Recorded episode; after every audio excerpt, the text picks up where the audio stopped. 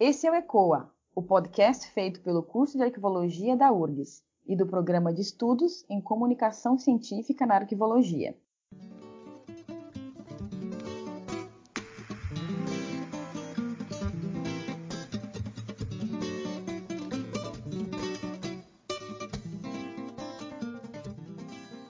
Eu sou a professora Leolíbia e serei a mediadora do ECOA Arquivologia Fora da Caixa. E o tema de hoje é consultoria em arquivos. Mas antes, fique com os destaques da Giro de Arquivo edição 109. Olá, eu sou Marcos Machado e trago os destaques do Giro do Arquivo edição 109, publicado no dia 8 de dezembro. No texto destaque, só 5% dos candidatos a prefeito previram o acesso à informação em seus programas de governo. O texto traz uma análise sobre os dados publicados no relatório da ONG Transparência Brasil. A análise desse relatório indica um desafio a ser enfrentado pela comunidade arquivística. Na arquivologia aqui no Brasil, novas notícias sobre a exposição de dados na internet do sistema do Ministério de Saúde, e uma publicação pelo jornal Estadão aponta contratações do governo que não seguem princípios de preservação e segurança de dados. O Itamaraty colocou em sigilo telegramas sobre a disputa do controle da Igreja Universal. O Arquivo Geral da cidade do Rio de Janeiro continua a coleta de depoimentos para o projeto Testemunhos de Isolamento, já foi recebido 225 depoimentos da comunidade. Na agenda da semana, segue até domingo o Simpósio Internacional de Arquivos, já com inscrições esgotadas. No dia 10, quinta-feira, acontece o 13º Fórum Arquivos e Arquivos, Metodologias Arquivísticas para apoio à gestão de dados de pesquisa. Também no dia 10 e 11, evento promovido pelo CONARC, Encontro dos Arquivos Públicos Estaduais e do Distrito Federal. E na terça-feira, dia 8, às 15 horas, o Arquivo Nacional promoveu a edição especial do Encontro com o Acervo. Nas notícias do mundo sobre a arquivologia, José Ramon Cruz Munde lança novo livro. No México, o sítio sobre a gestão documental e a memória arquivísticas em tempo de coronavírus não para de crescer o Conselho Internacional de Arquivo começou a reforçar a divulgação do seu próximo congresso, que acontecerá em outubro de 2021. E na agenda internacional, na próxima quinta-feira, dia 10, a Associação dos Arquivistas na Função Pública da Argentina promove a mesa Arquivos e Direitos Humanos. Na sessão para ler com calma, cinco indicações. Cruzamentos e desafios dos arquivos anti-Covid-19 via Panamá América, Jornais sem Arquivos, País sem Memória, via 58, Heranças Espanholas na Proteção do Patrimônio em Cuba, via Arquivos, Repositório de Pedidos, o que o governo já respondeu através da LAI, via Fique Sabendo. E como o governo federal piorou o sistema de acesso à informação, via J. Por fim, para ver com calma, duas lives que aconteceram nos últimos dias. O que é difusão científica em arquivo, via Arquivologia URGS, e um bate-papo entre os professores Daniel Flores, João Lima e Brenda Rocco sobre PDF-A e arquivologia. Estes foram os destaques do Giro do Arquivo publicado no dia 8 de dezembro. O Giro é publicado todas as terças receba grátis em seu e-mail. Para mais informações, acesse nossas redes sociais. Siga arroba Giro do Arquivo no Facebook, Instagram ou Twitter. Lá você encontra o link para assinar nosso boletim e receber o que é notícia no Brasil e no mundo da arquivologia.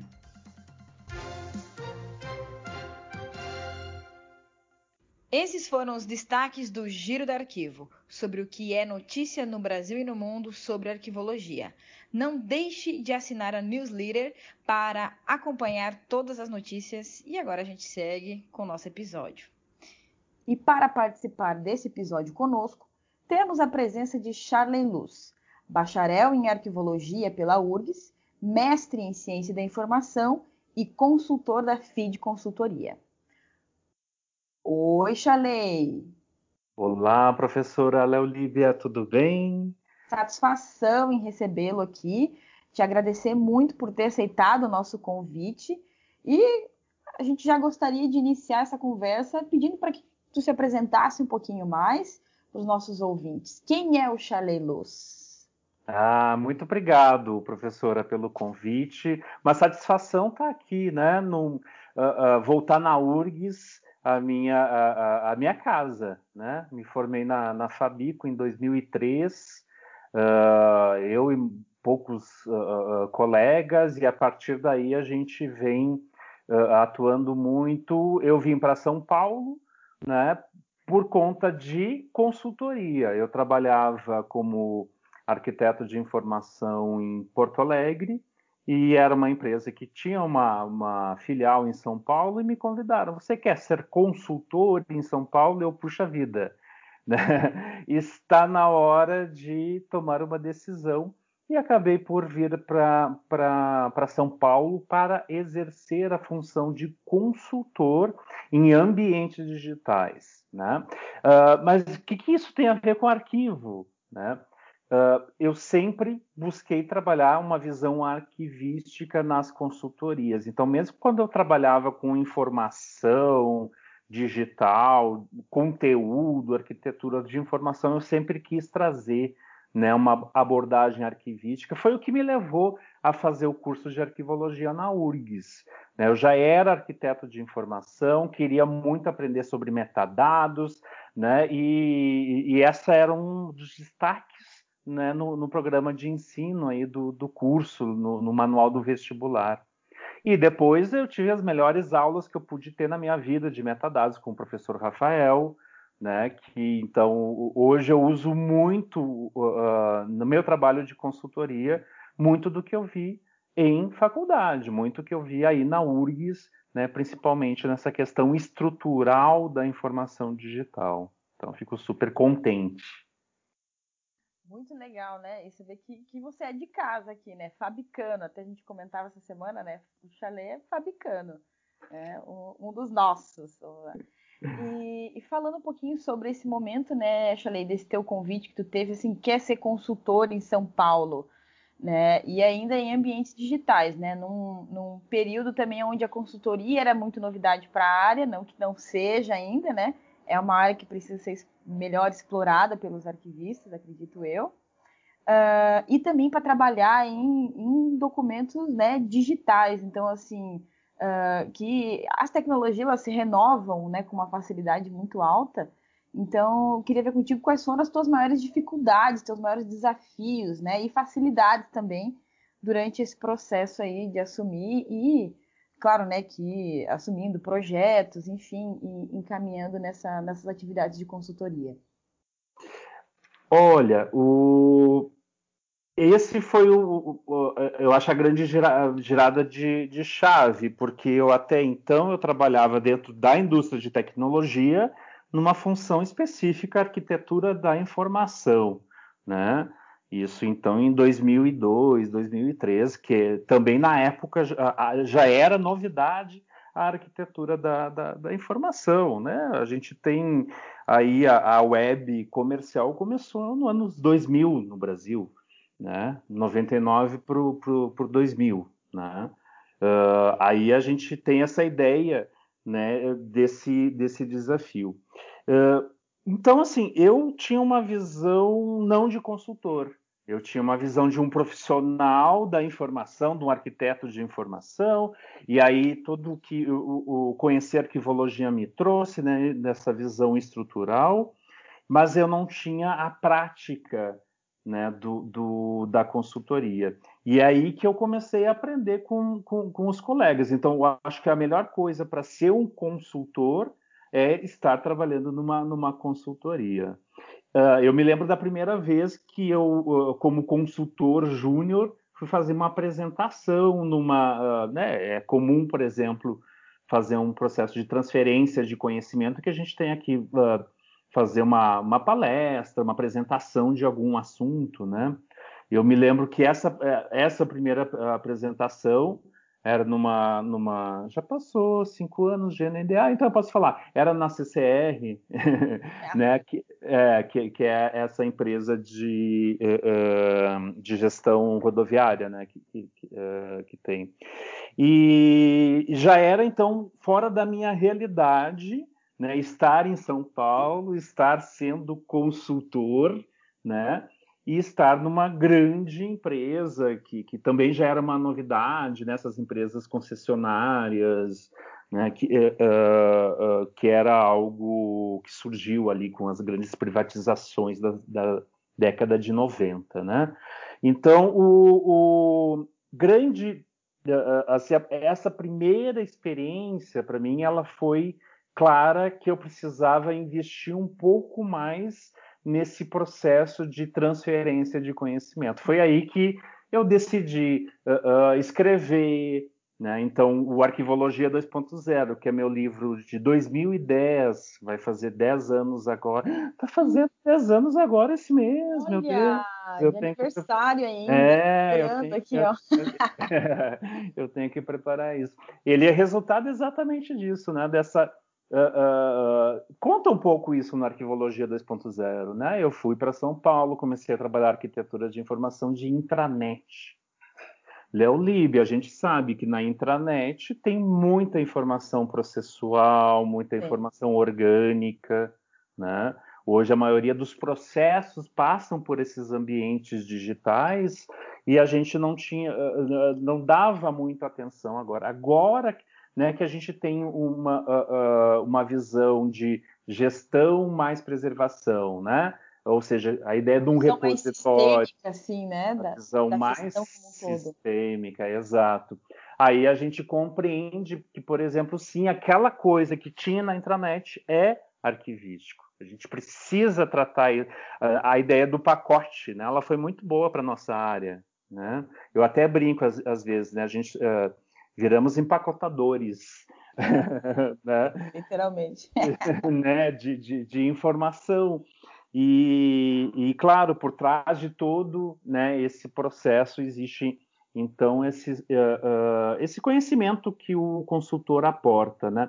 Então, até entender isso, né, que a gente tem um papel de uh, definidor de conteúdo, de aplicador de conteúdo e de uh, uh, como é que eu posso dizer, de, de, ter uma visão mais sistêmica, né, foi aí uns bons 10 anos de carreira para poder chegar né, a, a, dizer, puxa, agora sou um consultor legal, né, já não sou mais pleno, já, já posso ser um consultor sênior, e assim por diante. Né? Ah, inclusive, essas, essas divisões, né, Leolib, é meio estranha essa coisa do júnior. É, né? Eu acho meio, meio complexo também isso. Eu acredito que o amadurecimento, eu acho que tanto de experiência, né, de atuação enquanto consultor e de, e de desenvolvimento de diferentes pro, projetos, né, em diferentes lugares, essa vida dinâmica mesmo, né, que o consultor tem de atuar em diferentes lugares, com diferentes entregas, diferentes produtos, eu acho que isso to torna. Esse é o grande diferencial. É, é, né? E ele te dá uma carga, assim, obviamente, né? Só que essa categorização acaba por muitas vezes, não sei, né? Talvez dificultando algumas questões. Uhum, aí no uhum. de, Eu, muito legal você ter falado nisso. Porque o. É, é... Ah, por que, que você é consultor, né? Eu costumo dizer isso, é porque eu eu consigo viver várias vidas, várias empresas, várias profissões uh, uh, durante um ano. Então, esse ano, por exemplo, eu, eu trabalhei com, uh, com um grande hospital aqui de São Paulo, né, num projeto, então eu tive que entender uma linguagem de saúde, tive que ir atrás de descritores de saúde, tive que compreender o contexto para poder realizar aquele trabalho. Puxa, muito legal. Estou trabalhando agora com uma empresa de, de, de, aviação. Então, de novo, ainda bem que eu já tinha trabalhado com a Gol, com a professora Clarissa, né, que hoje é professora lá da UF, ela foi, eh, eh, ela era coordenadora do Centro de Memória da, da Gol, né, que tem todo o acervo da Varig, eu já tinha trabalhado com ela, então eu já tinha alguma coisa da linguagem da, né, da, da uh, dessa indústria de aviação. Então isso é legal também, a gente começa a retomar algumas coisas que a gente já viu e traz. Então, por exemplo, ah, eu fui para a reunião com esse projeto atual agora, Uh, ah, começaram a falar na IATA. Tudo bem, eu sei o que, que é IATA, eu já, né, já, já, já, né, já trabalhei com isso antes. Mas aí que tá. Uh, isso tudo é uma construção que o consultor tem que fazer. Quer dizer, uh, uma coisa que eu notei nas primeiras reuniões de consultoria que eu participava é que tinha muitos termos novos, né, palavras diferentes. E aí eu era, uh, uh, às vezes assim, eu não perguntava para não parar a reunião, né? Ah, o que que é? A primeira vez que eu ouvi um ERP, ah, estamos falando de processo, ah, porque no ERP, eu, meu Deus, o que que é um ERP, né? É cada sigla que aparece do nada. É. E aí eu até eu comecei a, a primeira coisa que eu fiz, montei um glossário meu, né, de, de consultor que é um glossário que até hoje eu, eu tenho ele online, às vezes eu uso, compartilho, uh, são termos que a gente usa numa consultoria digital arquivística. Né? Então, são termos que, uh, que pode, pode confundir, que a gente pode escutar e não saber o que, que é. Né? Então, isso também é uma coisa importante para quem quer ser consultor, é pelo menos compreender né, esse ecossistema onde você vai atuar. Né? Então, uh, siglas, termos, conceitos né, são importantes. O pessoal da ciência da informação chama isso de domínio do conhecimento. Né? Então, de alguma forma, quando a gente é consultor, a gente entra num domínio de conhecimento e a gente tem que conhecer, né? tem que saber a estrutura desse domínio de conhecimento para poder atuar como um profissional de, de consultoria. E também essas experiências acumuladas, né, que a gente vai, que vai tendo e, a, e uh, acredito que é uma um, é o início já de um, de um, acho que a gente pode falar mais logo mais um pouco mais verticalizar mais sobre isso, mas é o início de um framework particular, né, uhum. de que a gente vai uhum. criando também essas esse, não vou dizer um, nenhum catálogo, mas a gente vai criando essa, essas, a partir dessas diferentes experiências, né? Claro. A gente vai criando uh, essa, essa familiaridade com os conteúdos, né? Então, uhum. eu lembro que a primeira, a primeira vez que eu, que eu atuei também como consultora foi no ambiente de construção civil. Uhum. Depois daquela experiência, aonde eu fui, eu já sabia, né? a gente já uhum. consegue identificar, já chega e já você, você já tem o domínio né, daquele, daquele, daquele ambiente, daquela área, né, para conseguir realizar o seu trabalho. E isso ajuda bastante, né, com certeza. E essa é a senioridade, né? Você é sênior quando você consegue exatamente fazer isso, alocar esse conhecimento que você acumulou. Né? Perfeito. E isso aumenta, inclusive, a assertividade do produto ou da entrega que você está fazendo né, em determinado serviço. Então, isso é, é, é, maravilhoso. A gente sente isso também, né? Sente evoluir. Eu acho que essa é, é a melhor parte. Bom, Chalei, mas a gente né, falou sobre uh, o início, inclusive, né, da sua carreira como consultor, um pouquinho, mas agora parece que está falando mais sobre consultoria, né? O que eu tenho percebido aí, inclusive nas redes sociais e até mesmo na, na, na, no mundo do trabalho, né? Então, eu queria saber de ti qual é a tua opinião sobre, né, esse, esse movimento da consultoria, né? Por que está se falando mais sobre consultoria uhum. em arquivo agora? Sim, é, é, é, tem um pouco a ver com a, né, com a questão do, do framework que você está trazendo para a conversa, e tem uh, um pouco a ver com o próprio mercado está se, se adequando agora, né? o, o que, que aconteceu assim a partir de, de, um processo de transformação digital foi uma visão de que o, é possível padronizar determinados, principalmente atividade meio, né? Você padronizar processos de uma forma que isso o, o, diminua custos, que isso facilite, né? o, o, o, procedimento que tem que ser feito aí, no caso, guarda de documento por questões legais, né? A empresa principalmente é esse motivo, né? O, a partir disso, uh, esse mercado ele viu que uh, essas modificações em sistemas trouxe uh, uh, novas tecnologias, mas que não resolveram o, os problemas. Né? Então, por exemplo, quando eu fui, uh, geralmente quando me chamam, é porque eles não têm uma visão do que, que eles têm dentro em relação ao seu acervo, como organizar, como estruturar, e aí não é só uma visão arquivística de ter né, um plano de, de, classificação, mas também uma visão de como isso vai estar espelhado numa taxonomia, num ambiente digital, num portal, numa intranet, por exemplo. Né? O... Então, o, o, mercado viu que precisa ter né, essa, essa expertise Uh, mas necessariamente essa expertise não precisa vir com, né, com uma, uma pessoa a mais, com uma, né, uma, uma, uma atividade mais, né? Custo, né? O, tempo, o mercado é custo, todo o tempo eles tentam diminuir o custo. Então, uma consultoria, ela tem como trazer uma carga para solucionar algum problema né, específico. Esse problema ele pode ser uh, estrutural, ele pode ser político, né? Uh, muitas vezes ele é a soma dos dois, né? e aí a gente precisa atuar, né? Tanto no, uh, em relação a essa parte mais estrutural quanto essa parte mais estratégica política, né?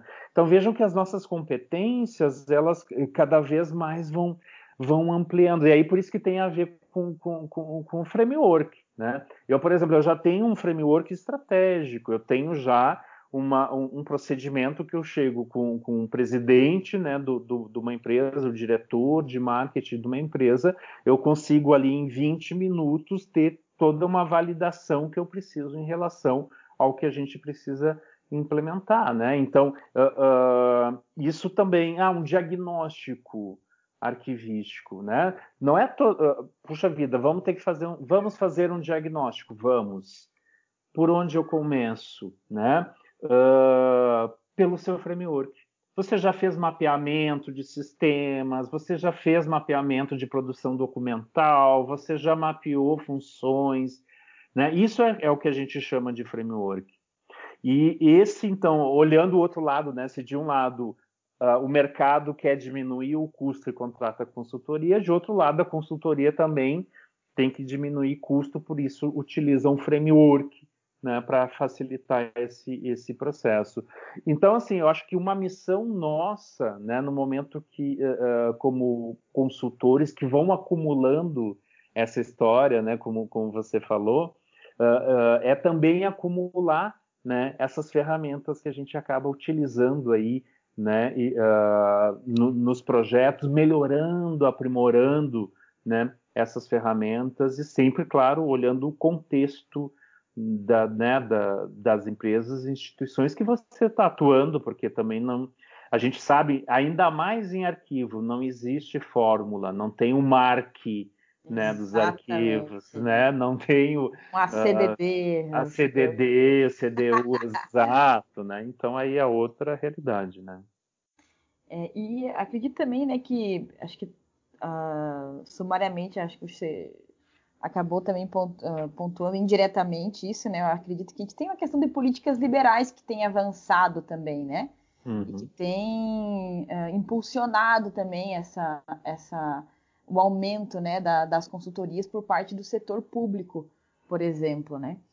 E o que tu comenta também, Chale, é muito importante uh, sobre a questão de, de, de, de, ir além daquilo que o arquivista uh, habitualmente faz. Né? Uhum. Então, além do simples plano de classificação, não estou simplificando demais o plano de classificação, né?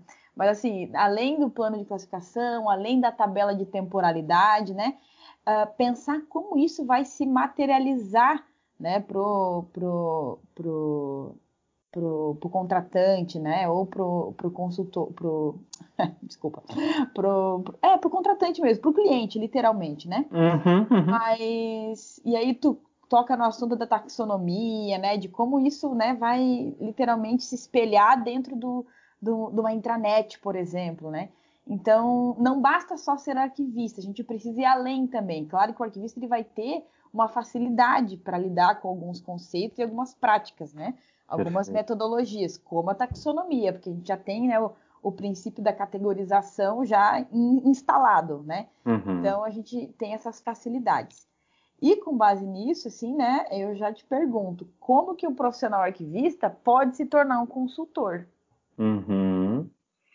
Então, a gente, uh, se a gente for olhar o, um arquivo, ele na verdade ele é uma uh, ele é como se fosse um, um, reflexo daquela daquela empresa daquela instituição. Ou seja a, a organicidade né? Vamos usar organicidade né a nossa organicidade a nossa deusa por que que ela por que que ela é tão importante né porque ela é o resultado daquilo que está acontecendo lá e somente lá Uh, e aí, por isso que nunca vai ter um CDU. Né? O que, que a gente tem? A gente tem a, a Nobrad, que é né, resultado da ISAD, que são campos. Né? Então a gente padroniza a estrutura da informação. Né? A gente não, não, não, padroniza a informação como é um CDU. Né? Então, é, é, essa eu acho que é, que é uma diferença importante que uh, uh, que destaca o papel da visão arquivística, que é algo que eu venho a, eu venho falando. Tem um livro meu qual que é o, o abordagem arquivística, primitivos digitais, uma abordagem arquivística, né? Que eu vou ali olhar essa, esse processo, anos 2000, criação das informações dos ambientes digitais, e aí eu vou uh, trazer para essa questão da, da estruturação da informação. Na hora que a gente entende isso, a gente consegue compreender que a nossa visão de solução se adequa em qualquer ambiente, independente da sua complexidade. Tá? O que, que eu quero dizer? Que a gente tem metodologia e ferramenta o suficiente para chegar em qualquer empresa e qualquer instituição e entender né, o que eles geram de, de documentos e informação. Então, acho que aí é uma coisa importante também. O arquivista não pode só se dizer, não, meu negócio é só documento. Não, é documento e informação. Até porque né, existe informação vinculada àquele documento, os metadados, por exemplo. Né? E aí a gente precisa, então, uh, uh, uh, ampliar essa visão né, do, da atuação do arquivista para além do, do documento. Né? Uh, que é um pouco uma visão que o meu último livro destaca, que é a arquivoconomia digital, né? que eu fui lá investigar arquivoconomia, que é uma disciplina que a gente deixou um pouco de lado aí no nosso processo científico, principalmente no pós-guerra, né? mas que lá no passado servia para estruturar os ambientes de arquivo, né? os ambientes que são é, né, esse reflexo, esse espelho né, da, da, da, instituição. E aí que eu tenho pesquisado e visto que a gente tem metodologias que nos facilitam como consultores da área. Então tem o Archive by Design, né, sem falar, sem, o, uh, uh, sem a pronúncia em inglês correta, seria Archive by Design. Né? o, o que, que é o Archive by Design? Na verdade, é todo é, é um pouco isso, é, é, a estruturação de sistemas de informação que apoiam o processo da gestão documental, né? Uh, que apoiam isso, então. É, é tipo uma arquivoconomia digital lá de fora. Quem está pesquisando isso? O Arquivo Nacional da Holanda, estão fazendo encontros lá na, na Europa, principalmente ali na, na, na de tradição franco-belga, né? Então, Bélgica, Holanda, França estão discutindo archive by design. né, como uma, uma grande estratégia. Então é isso, é um método né, que a gente pode utilizar e aí existem passos, existem frameworks que a gente pode trazer para a nossa realidade. Então, o, o, o, eu acho que o, grande, assim, querendo responder, mas acho que é, talvez seja uma, uma, pergunta sem resposta, né? O que que, é, é, como se tornar? Mas eu acho que é, é muito isso, é olhando por que a gente faz e olhando para fora e vendo como que o que a gente faz pode melhorar lá fora. Né? Foi o que eu fiz na arquitetura da informação. Eu sabia muito de arquitetura da informação, né? Daí eu fui estudar a, a arquivologia e eu, e eu juntei as duas. Então hoje eu crio a arquitetura da informação, que consigo trazer taxonomias, onde eu uh, uh, trago classificação para informações orgânicas, que pode vir a facilitar, por exemplo, no futuro, a captura disso. Né? Então existe toda uma, essa visão desse archive by design, né? A gente pensar ah. o design disso tudo, né? E algo importante que tu tocou também agora no assunto foi a questão né, de, de, de não estar tá restrita a documento, né? Porque literalmente a gente vai além, né? E é preciso ir além, né? A gente trata de documento e informação, até porque muitas vezes o conceito de documento e informação em determinada realidade institucional, ela se trunca. E o que eu quero dizer com isso? Que eu uh, estive, na última consultoria que eu fiz, eu estive uh, em uma reunião onde os uh, assim, gestores, né, alta gestão, né, a gente não quer mais documento, a gente só quer informação né? Uhum. Mas é documento, o que eles estavam querendo dizer? A gente não quer mais documento, a gente não quer físico, a gente quer só digital, uhum. né? Então, assim, deixa de ser documento? Não deixa, uhum. né? Porque ele está criando documento digital. Só que essa questão conceitual, às vezes, se confunde, né? Eles querem se uhum. livrar do documento. Então, o documento passa até a ser um vilão, coitado da história, né? Mas ele torna-se digital, ele não, não se torna apenas. Uh, uma informação. Ele continua sendo um documento, né? Informação é. registrada no suporte. Porém, uh, existem essas, essas questões assim, né? Então, e assim. Sabe que acho que esse é um dos problemas nossos, professora, exatamente esse. De alguma forma, assim, todo mundo uh, vai falar. Tem, bom, tem uma polissemia aí que é muito complicado, né? Tudo que a gente faz, uh, arquivo é polissêmico, documento é polissêmico, aí começa toda a confusão, né? Essa. né? e aí você fala documento, as pessoas todas têm já né, uma, uma visão, ah, o que, que é documento? Ah, é aquele. Uh, geralmente elas pensam que é a certidão, é um atestado, né? Essa é a visão de documento. Então, assim, a gente tem na, na, uh, o nosso objeto de trabalho, ele é conhecido, mas ele é conhecido de uma forma diferente. Então, não tem como desvincular a informação de documento, né? Começa que um documento é uma informação fixa, começa por aí, né?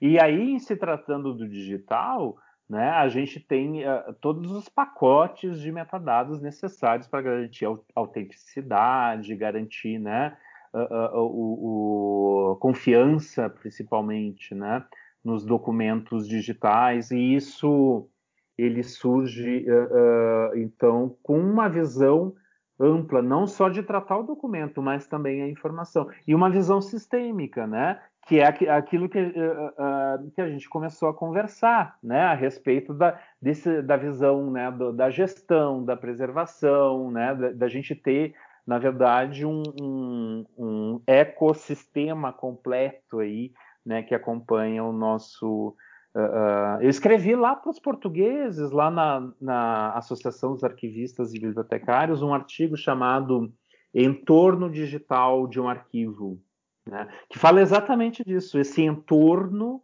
né, e de como a gente uh, uh, pode olhar esse entorno e compreender os nosso, o, o, o nosso papel. Então, eu acho que cada vez mais que a gente quer ser consultor em arquivo, consultor em informação, a gente cada vez mais tem que buscar ter essa visão sistêmica de onde está a informação que a gente quer. Porque às vezes, assim, eu já fui chamado para resolver problemas de, de, uma, uma redezinha, por exemplo, digamos um, um D2 pontos, sabe? Uma, uma, um file system. Vamos resolver, né? A gente uh, uh, já fui chamado para resolver problemas de estruturais de, de, de, arquitetura da informação, de deparas, né? Também que também tem isso. A informação ela vai evoluindo no ambiente digital, né? O seu registro também vai evoluindo e aí a gente precisa uh, uh, atualizar isso. Então,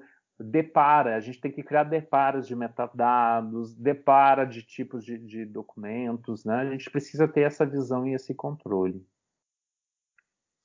Certo. E essa, e essa visão, né, sistêmica, ela é muito importante. E ela, ela, isso se levanta, né, se mostra cada vez mais a importância de uma visão sistêmica né, para a atuação como um todo. Bom, a gente falou bastante já de, de, de, framework, da importância, inclusive, né, do framework.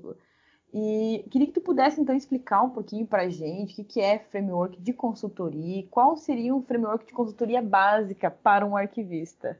Nossa, que boa essa pergunta. vai, agora.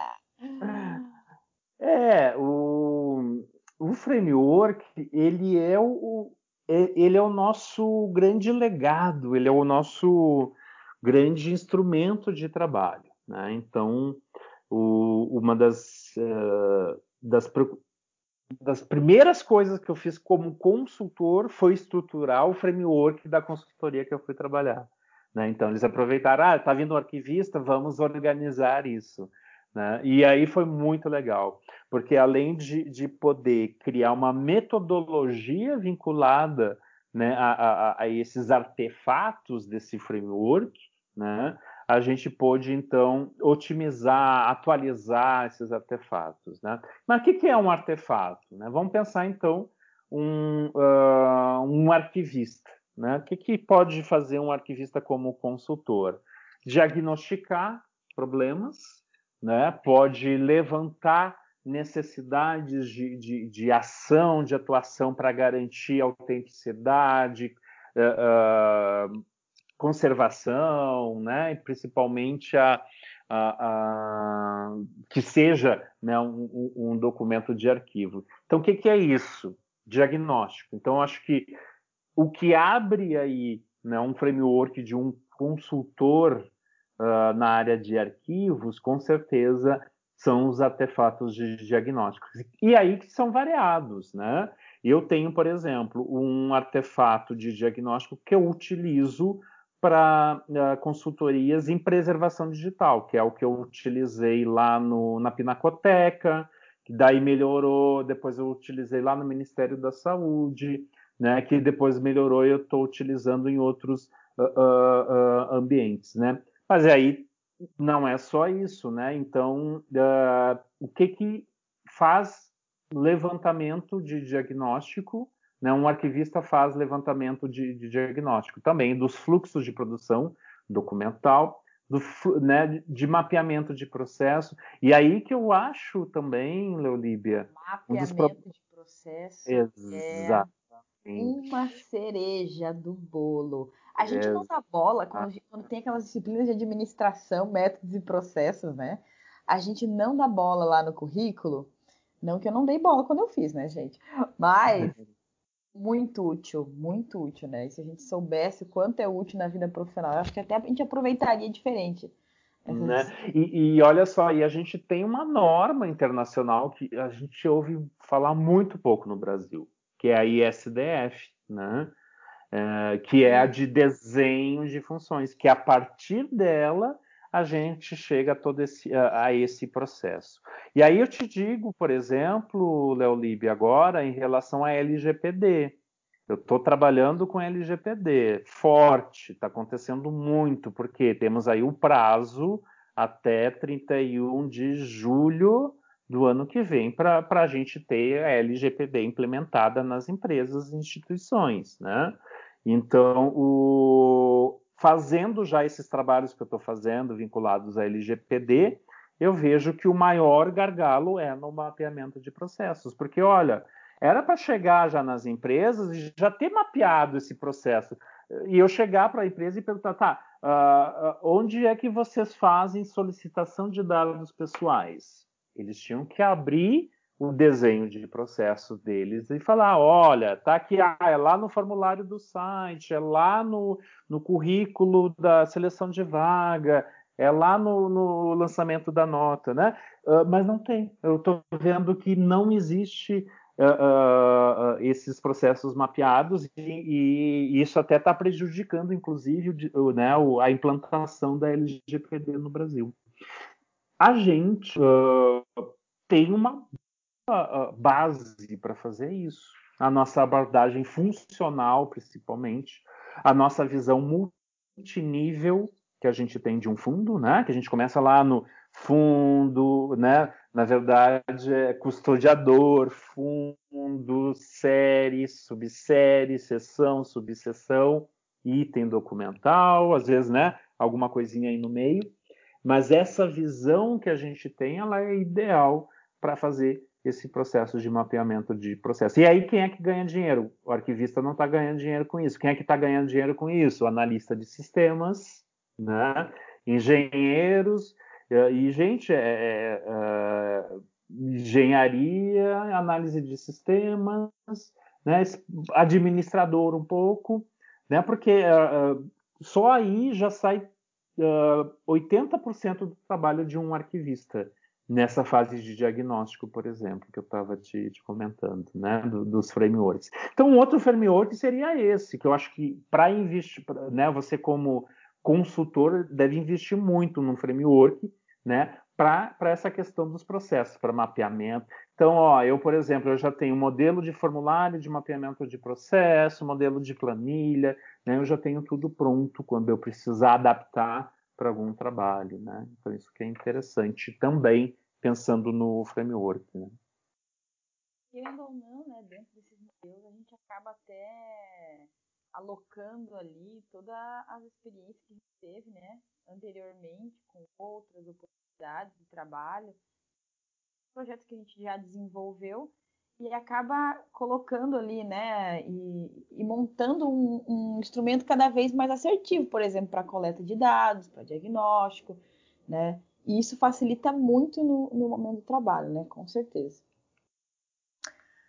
Bom, Charley, então, sabendo já dessa importância né, do, do framework, da, uh, eu queria ver né, qual é a tua opinião né, sobre as diferentes possibilidades de atuação do arquivista como uh, consultor. Você comentou né, que está trabalhando bastante agora com a LGPD, então existem movimentos né, que, ah, que, que impulsionam algumas demandas, né? No caso, a implementação da LGPD, né? Mas quais são assim os, os serviços assim que, que você consegue vislumbrar com mais facilidade, não facilidade, mas mais com mais clareza aí, né, para a atuação de arquivistas em consultoria?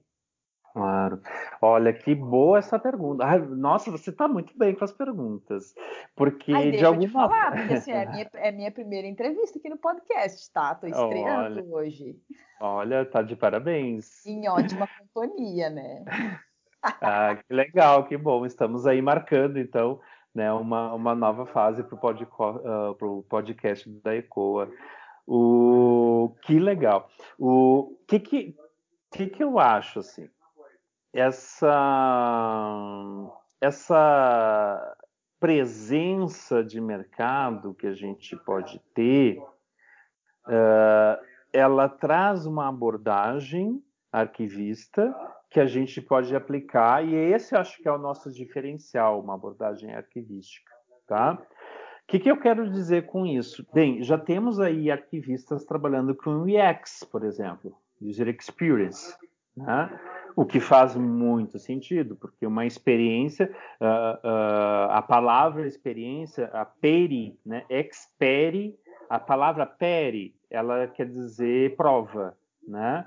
Então, perito, por exemplo, né, perícia, uh, empírico, né? Tudo tem, vem a partir dessa raiz do PERI, que é a prova. Então, experiência tem muito a ver, né? Com uh, uh, arquivologia, né? essa visão, eu acho, assim, falando sobre mercado, né? O, é um pouco o que eu já falei antes a gente já tem ferramentas fantásticas, maravilhosas, mas a ferramenta por si só não resolve os problemas dos, dos clientes. Né? A gente precisa ter ali uma, uh, uh, um procedimento, uma metodologia em cima dessas ferramentas para se ter um, um, um, resultado adequado. E aí que eu acho que entra também né, o, o, o arquivista. Então, eu, como arquivista, eu atuo com o X, eu atuo com o ambiente digital, eu atuo como arquiteto da informação, como user experience researcher, né? Eu consigo puxar pressão, mas eu vejo muitas pessoas atuando também aí, né? Nessa, nessa vertente legal, na vertente educativa, né? Eu gosto muito do trabalho do, dos, dos uh, uh, do pessoal que trabalha nas IFES, né? Que tem as anarquifes, né, que tem toda essa articulação dos arquivistas né, das instituições de, de, de, ensino superior. Né? Então, eu acho que também tem isso, esse, a, a gente começar a se juntar com as pessoas que fazem o que a gente faz e que pensam um pouco mais né, do que a gente, como a gente pensa. E aí você consegue ter uma abordagem né, arquivística em cima, em cima daquilo que, que você faz. Então, sempre em relação a, a, a, a informação, claro, né, em relação a, a documento em informação. Se bem que já vi aí que tem uma cerveja arquivística que o pessoal gosta, o professor Jardim lá da, da Unirio, né, sempre bota uns produtos diferentes aí que, que tem um selo arquivístico, né? Também está valendo essa, essa a, a, é, criatividade, né?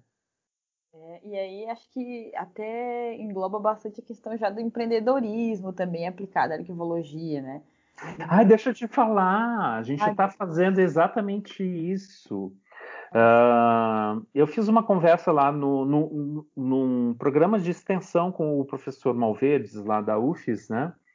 E, e, dali surgiu uma ideia sobre exatamente sobre consultoria e empreendedorismo na arquivologia. Então a gente está planejando e uh, a professora está convidadíssima a participar de um projeto né, que a gente vai uh, uh, estimular a criação de empresas júniores né, ou estabelecer e, e, e, levar às empresas que já existem né, metodologias para que eles possam aplicar e vender rápido assim no mercado. Né? Então, Vamos criar, vamos criar um, um, pacotezinho diagnóstico arquivístico, por exemplo, que lá na empresa júnior eles vão vender por, sei lá, 800, chutando assim, 800 reais, mil reais, mas que você vai numa empresa pequena ou média e indica para esses empreendedores, olha, né, você precisa uh, separar, isso aqui vai, é para o resto da vida, deixa separado, isso, né? A gente pode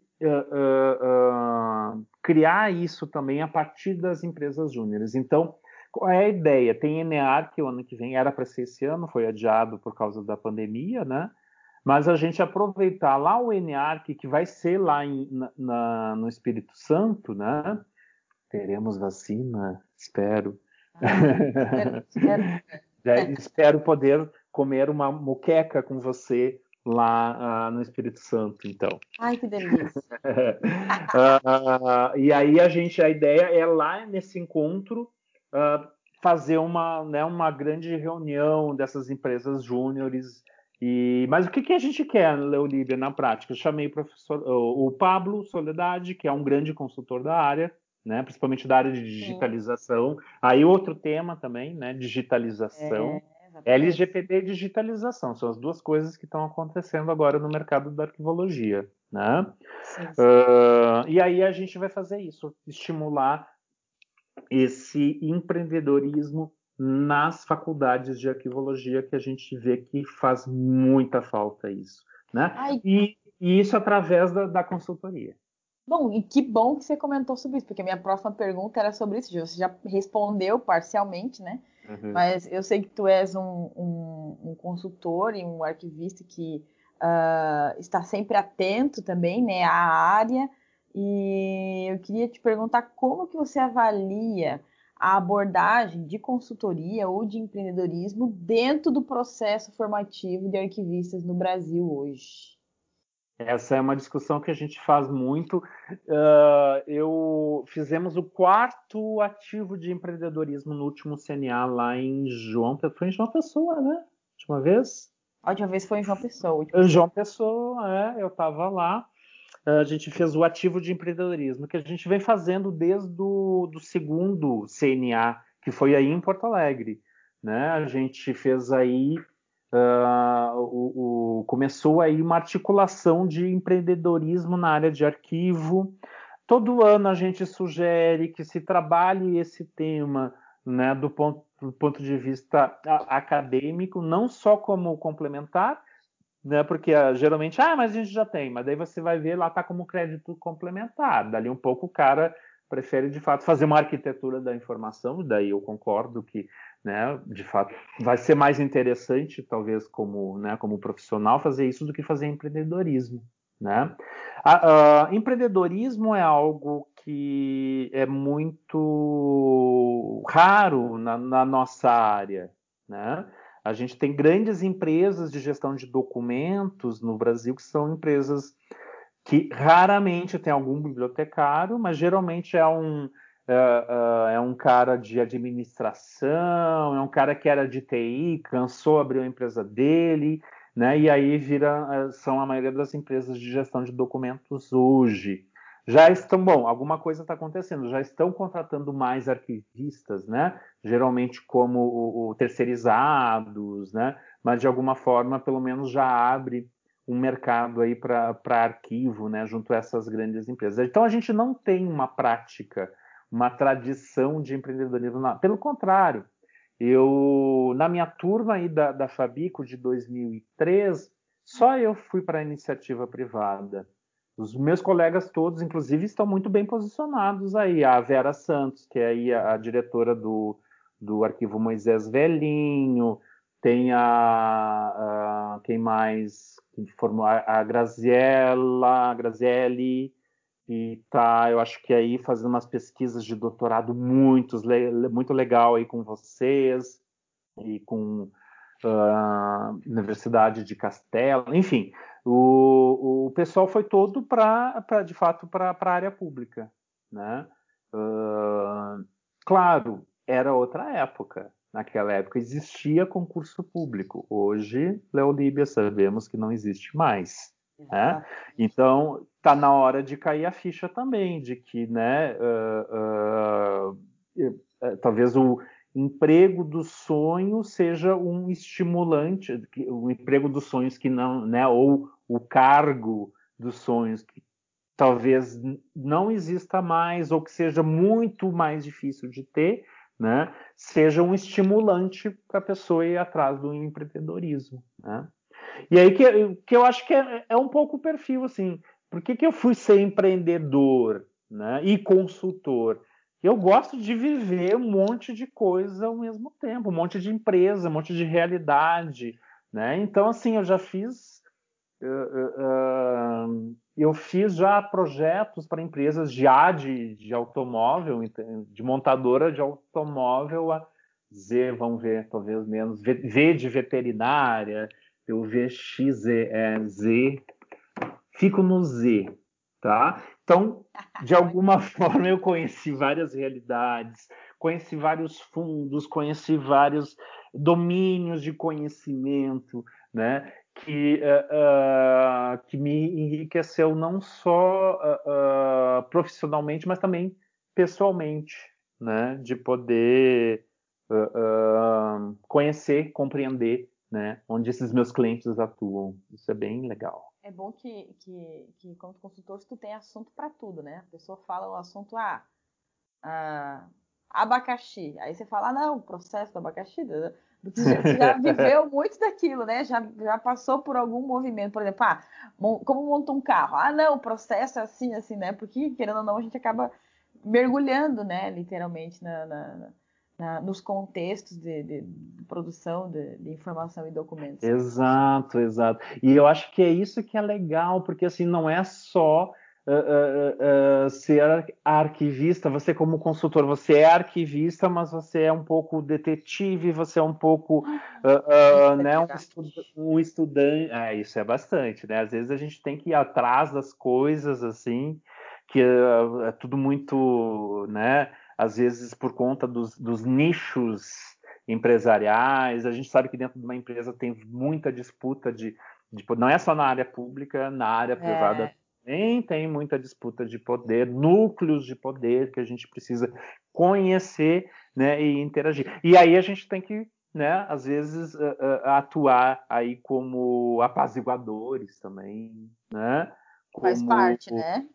Como detetive apaziguador, como Uh, uh, enfim, a gente a, acaba vivendo. Então, assim, é, é, bem isso, né?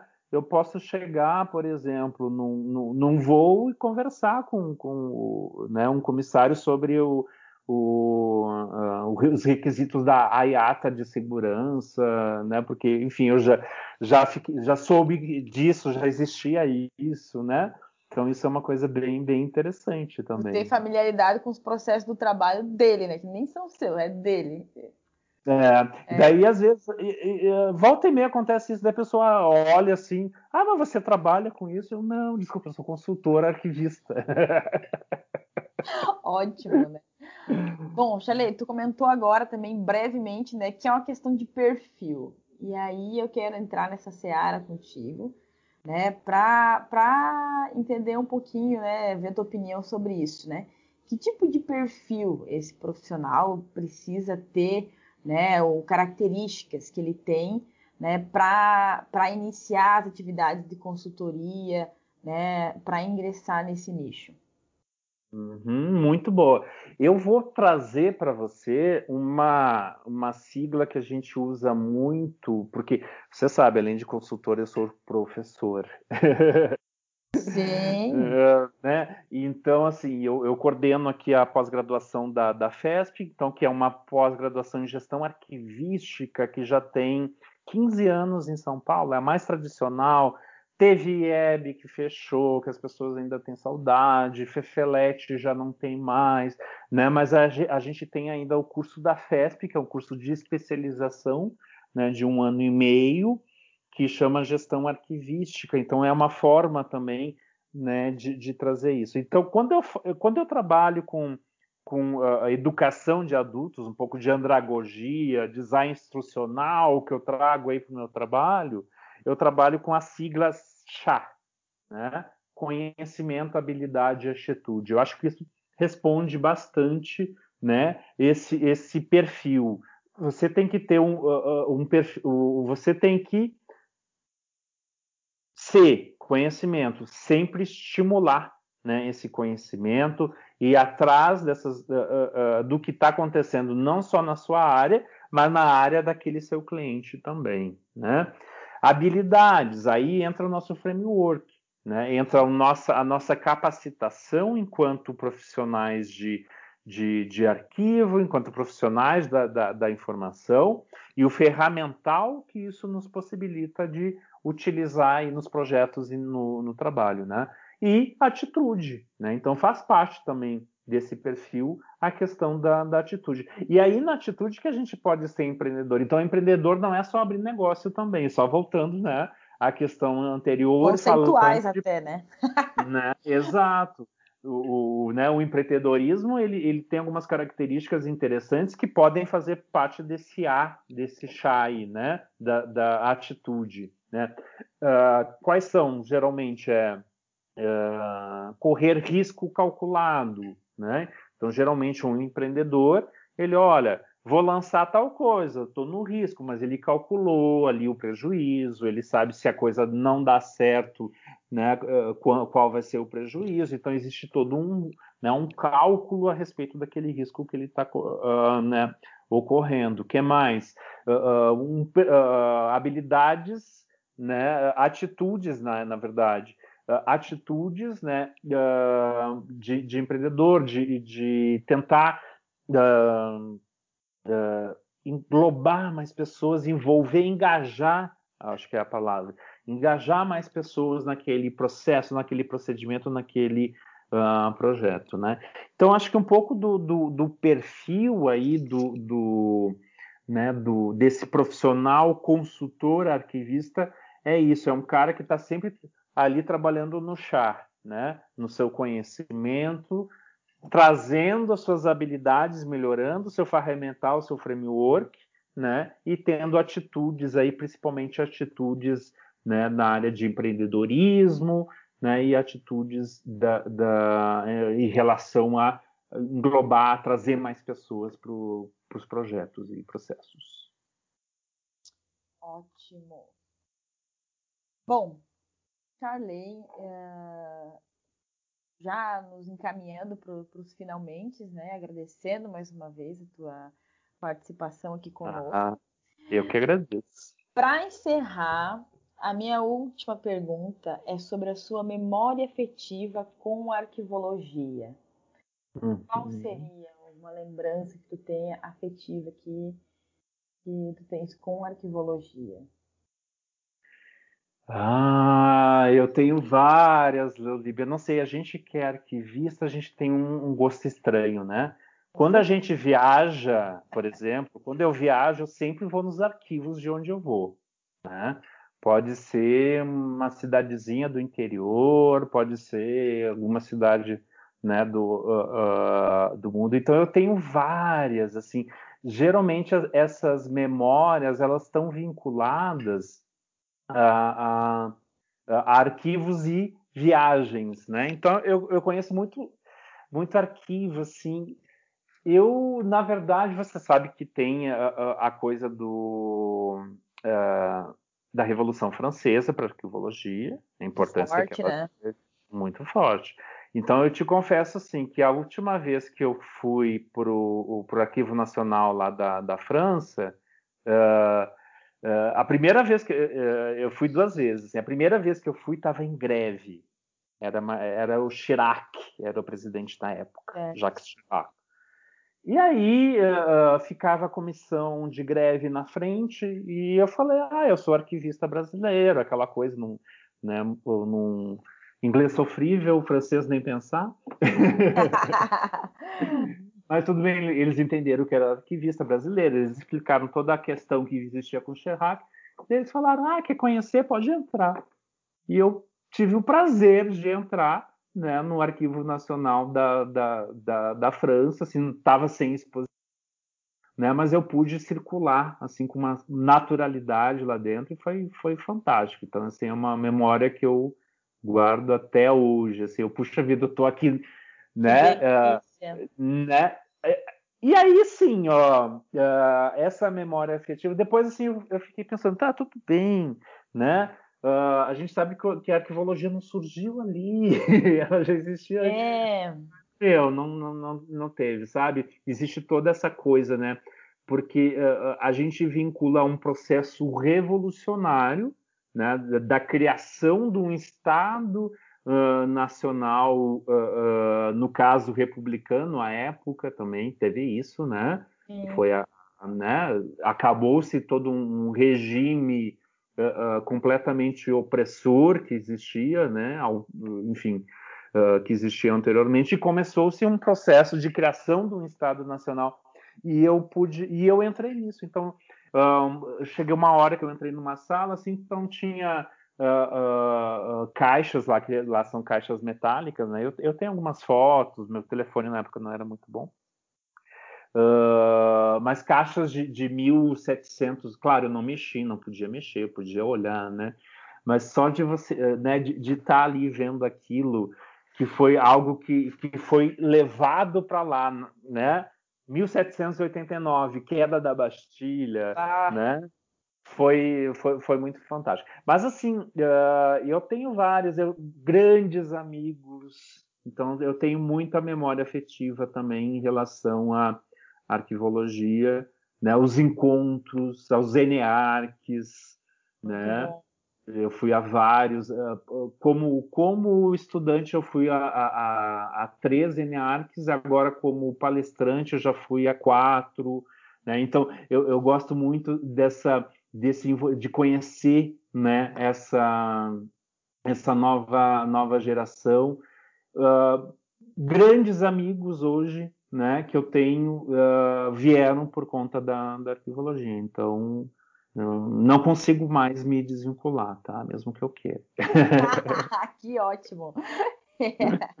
e a arquivologia agradece por permanecer. ah, pois bem, a gente vai se aproximando já do encerramento. Gostaria de agradecer mais uma vez a tua participação. Charley, muito obrigada.